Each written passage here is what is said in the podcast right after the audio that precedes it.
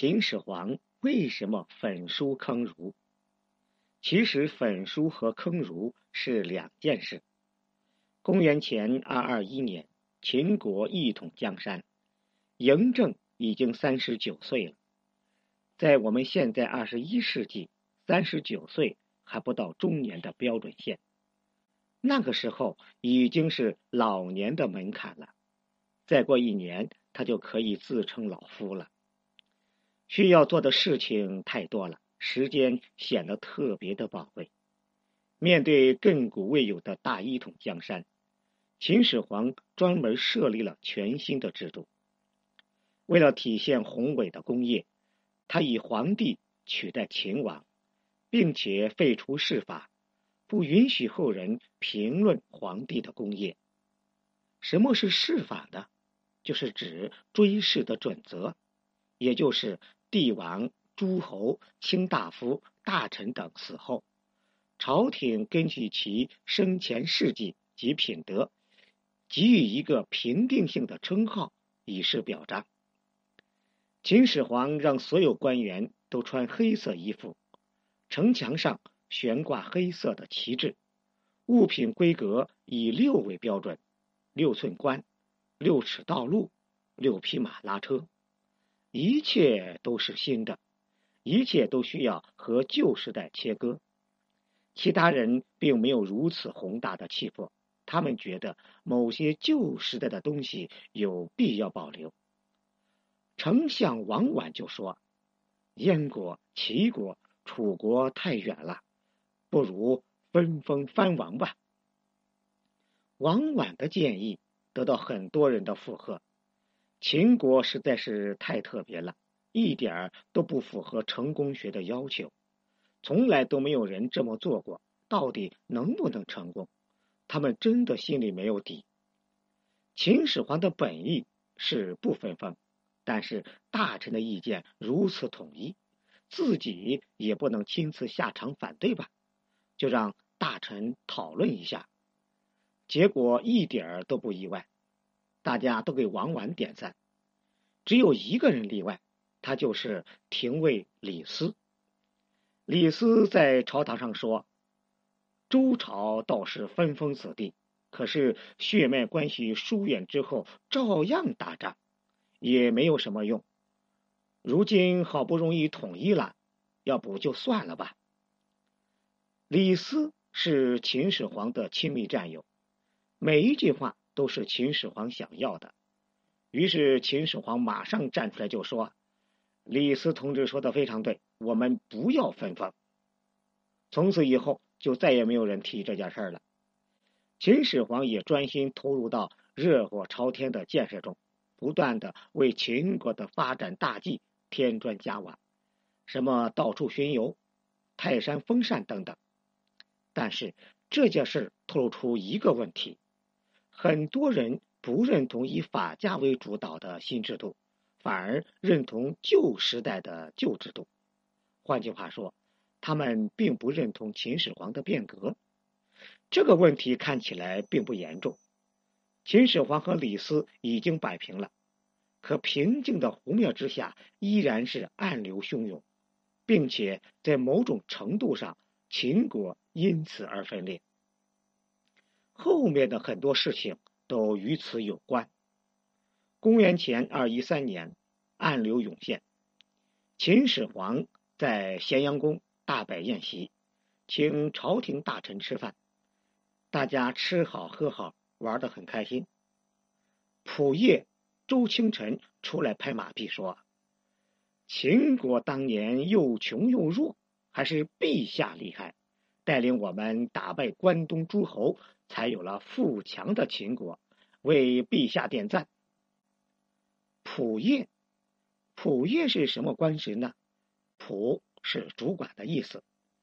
古代重武，主事者掌事，故诸官之长称之为仆业。秦始皇仰天大笑，脸上的皱纹掩饰不住内心的得意。可是博士淳于越出来唱反调。当年的周朝有诸侯国做帮手，陛下的儿子却是匹夫。如果大臣谋反，怎么办呢？还是开国时的议题，大家都没有忘记。只要有机会，他们就会谋求表达自己的主张。那么秦始皇是什么心理呢？我们不妨分析一下。自从商鞅变法之后，秦国就没有分封的说法了，而是力求大权集中于朝廷，充分调动资源来兼并诸侯。这是一种法家的思潮，有存在的基础和必要。秦始皇就是朝廷集权的支持者，他想把这套模式运用到天下。建立一个与众不同的新帝国。新帝国不仅统一土地，也统一了文字、度量衡、道路，让天下的文化、贸易、交流都没有任何障碍。软件和硬件都在统一，这才能叫做大一统。而且没有诸侯国的存在，连百年后的潜在隐患都消除了。这么好的事情。为什么很多人不理解？秦始皇想不通。他已经四十七岁了，在那个年代属于正常死亡的年龄。眼看时间不多，毕生理想却依然不能够实现。如果把收尾工程交给下一代，他们行吗？秦始皇不由得有些焦虑。他想在有生之年让理想落地，再不济也得打好基础，让下一代沿着他的道路前进。如果重新回到旧时代的老路，他认为自己就是历史的罪人。秦始皇的站位很高，已经看清楚时代的走向。他知道以后是大一统的时代，过去的分封已经落伍了。在地广人稀的周朝，诸侯国可以安分几百年，可人口繁盛的秦帝国又能安分几年呢？更何况，希望分封的人都有私心。他们的分封只是借口，真实的目的是通过分封制引入儒家，重新改造秦帝国。经过改造的秦帝国只会是周朝的翻版，什么变法、诸子统一，全部成为镜花水月。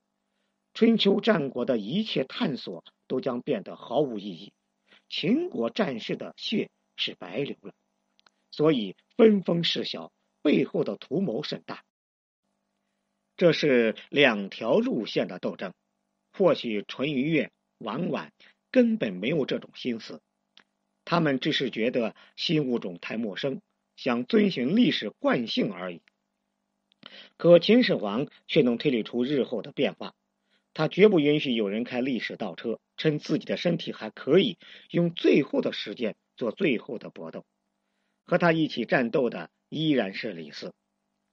那个时候，李斯已经成为丞相，他站出来反驳淳于越：“陛下创建大业，不是你们能够理解的。再说三皇五帝是很多年前的事了，根本没有可比性。时移世易，什么年代做什么事儿。如今的学者都喜欢厚古薄今，让老百姓无所适从，一定要禁止。”不能让他们妄议朝政。除了秦记，其他诸侯国的史书都要烧掉。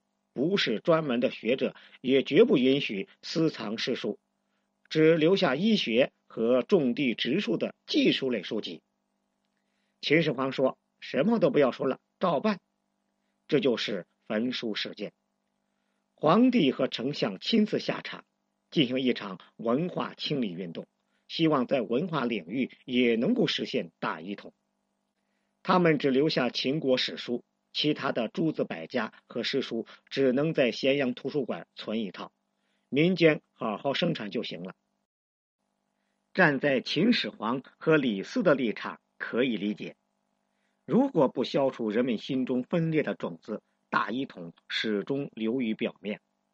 只要有合适的机会。帝国就会面临分裂的危险，而学者妄议朝政，则会消解朝廷的声音。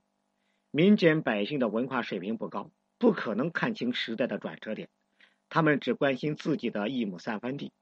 一旦学者用利益煽风点火，百姓很可能就会站在朝廷的对立面。为了朝廷大计，只能让学者闭嘴。不仅不允许乱说话，连书都不能看，彻底消除文化界的不安定因素。等下一代人成长起来，新帝国的新制度就会落地了。如果百姓想学习法令，也要以吏为师。他们学习法令之后，可以帮助官府治理地方，也可以成为干部队伍的后备军，大大扩充了帝国的执政基础。这是秦始皇和李斯的想法，谈不上好，也谈不上不好，只是在特定的历史进程中，他们做出的选择。当然，天下的书也不是都烧了。所有经典书籍都在咸阳有备份，只是随着项羽焚烧咸阳，那些书籍也全部付之一炬。大火三月不息，飘荡着一股猪碱味儿。在帝制国家当中，有一个特点是家国一体，朕即天下，天下即朕。由于权力集中于皇帝，导致皇帝的一举一动。都会对帝国产生影响，不论歌颂或者批评，凡是涉及到皇帝，都会涉及到帝国。周朝不是这样的，周朝是分封制诸侯国，诸侯国之下又有拥有城池的士大夫。如果百姓不满意，只会反对士大夫，根本不会找国君的麻烦。士大夫有意见才会向国君申诉，这样的层级管理。让周天子高高坐在王座上，既不用管天下事，天下也没有人理他。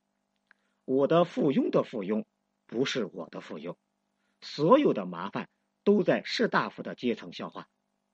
可秦帝国不一样，所有的官员都是秦始皇派出去的，那么闯祸之后，当然是秦始皇来背锅。如果秦始皇做错事情，直接批评的也是他。但皇帝不能被批评，由于大权在握，皇帝就是国家的形象代言人。一旦皇帝受到批评，岂不是国家也有问题？家国一体，需要皇帝成为圣人。秦始皇是圣人，也是人，他希望能够长生不死，就让术士们炼仙丹、找仙药，为此耗费了大量的人力物力。可是找了很多年，依然没有找到。这件事本来就不可信，术士只是编故事，向秦始皇骗取财富和地位。眼看谎言要被戳破，有两个术士就跑了。他们在逃跑之前还吐槽：“始皇帝太过分了，大权独揽，不给别人机会，这样的人怎么配长生的？”看看。还要给自己找台阶下，这就属于骗秦始皇的钱，还骂秦始皇。事情传到耳中，他顿时觉得自己被人给戏耍了。今乃诽谤我，以众吾不得也。什么意思呢？现在他们诽谤我是用来加重我的无德。这句话才是秦始皇的心声。你仔细品，他心疼的不是钱。而是被术士诽谤，让自己的名声受损。皇帝无德，那秦帝国算什么？时间久了，人心动摇。用现代术语说，这是历史虚无主义。于是，秦始皇派人审核咸阳的诸生，包括术士、学者、学生等等，最后查出诽谤过皇帝的有四百六十多人。为了惩戒后世。他们被坑杀于咸阳。所谓的坑儒，不是坑杀儒生，而是诽谤秦始皇的人。归根结底，是秦始皇大一统的补丁。秦始皇怎么都不会想到，寄予厚望的长子扶苏，居然也是另一条路线的人。他的心碎了。本来希望下一代能够坚定的走下去。等到成长于新时代的年轻人成为主流，也就没有人会怀念战国的诸侯了。可接班人被人和平演变了。扶苏说：“诸生都是孔子的门徒，陛下却严惩天下人，怎么会安心呢？”看出来了吗？扶苏只是拉拢和放纵，并不存在引导和改造，让世人的观念向大一统靠拢。而是先稳定再说。话说回来，稳定只是暂时的稳定，问题依然是存在的，只不过把爆发的时间延迟，或者坚信后代更有智慧。扶苏不知道老父亲在干什么，他被派往上郡做蒙恬的监军。从此以后，扶苏就不再是帝国的接班人了，只是失去宠爱的皇子。新的接班人在两年后出现。那一年，五十岁的秦始皇出巡，丞相李斯陪同，少子胡亥也想出去见见世面，秦始皇就答应了，依然是可以随在父亲身边。可能平时也颇受宠爱，要不然的话，不可能在秦始皇面前撒娇。打个比方，你和父亲的关系不好，他出门旅游的时候，你会求他带你吗？根本不可能，恨不得他出去多玩几天才好。反而是关系好的孩子才会撒娇求带。胡亥就是受宠爱的孩子，所以才会在秦始皇出巡的时候，希望跟着父亲见见世面。或许秦始皇也在刻意培养胡亥。他有那么多的儿子，为什么宠爱胡亥呢？因为胡亥的学历和专业。胡亥是跟随赵高学习御法的，相当于法律专业中的监狱法，属于秦国最根正苗红的专业。一般来说，学生不会违反本专业的知识。即便别人再怎么吐槽，那也是自己的亲娘，只能自己骂，不能别人说。而且胡亥是年轻人，具备可塑性，他还没有成熟定性的世界观，也没有被分封复古的旧思想污染。秦始皇完全可以按照自己的意愿来塑造。或许在他心中，胡亥才是最合适的接班人。最终，秦始皇死在沙丘。再也没有回到咸阳。李斯和赵高替他写下诏书，立胡亥为太子，并且赐死蒙恬和扶苏。这里又有一个疑问：官场浮沉多年的李斯是老油条，怎么可能被资历尚浅的赵高欺骗呢？答案只能是李斯也看重胡亥。李斯和秦始皇都希望法律专业出身的胡亥。能够坚守法家，把大一统的宏大事业进行到底，但他们都不会想到，年轻的胡亥居然不成器。世事如此诡异，秦始皇希望大一统千万要坚持，法家千万不能输，胡亥千万要成器，结果什么都没有得到。李斯心心念念的功成名就，也没有圆满的结局，一把鬼头刀。斩断所有的幻想，只能看着黄狗和故乡逐渐远去。赵高想要的权势滔天，输给子婴的伪装。子婴多么渴望重振江山，却不得不亲眼看着刘邦兵临城下。他只能带着玉玺素服跪营，宣告江山易主。这是一场活脱脱的悲剧。在历史的进程中，他们都没有做错，只是输给了人心。人心如水，平时看起来不起眼，一旦聚集起来，却有滔天的力量。而且水不可逆，只能顺势引导。只要时间到了，自然水到渠成。可秦始皇缺的就是时间。不过把时间线拉长看的话，法家没有输，大一统坚持住了，秦帝国的内核也留存着。这么看，又是一场喜剧。孙中山先生曾经说过：“天下大事浩浩荡荡，顺之者昌，逆之者亡。”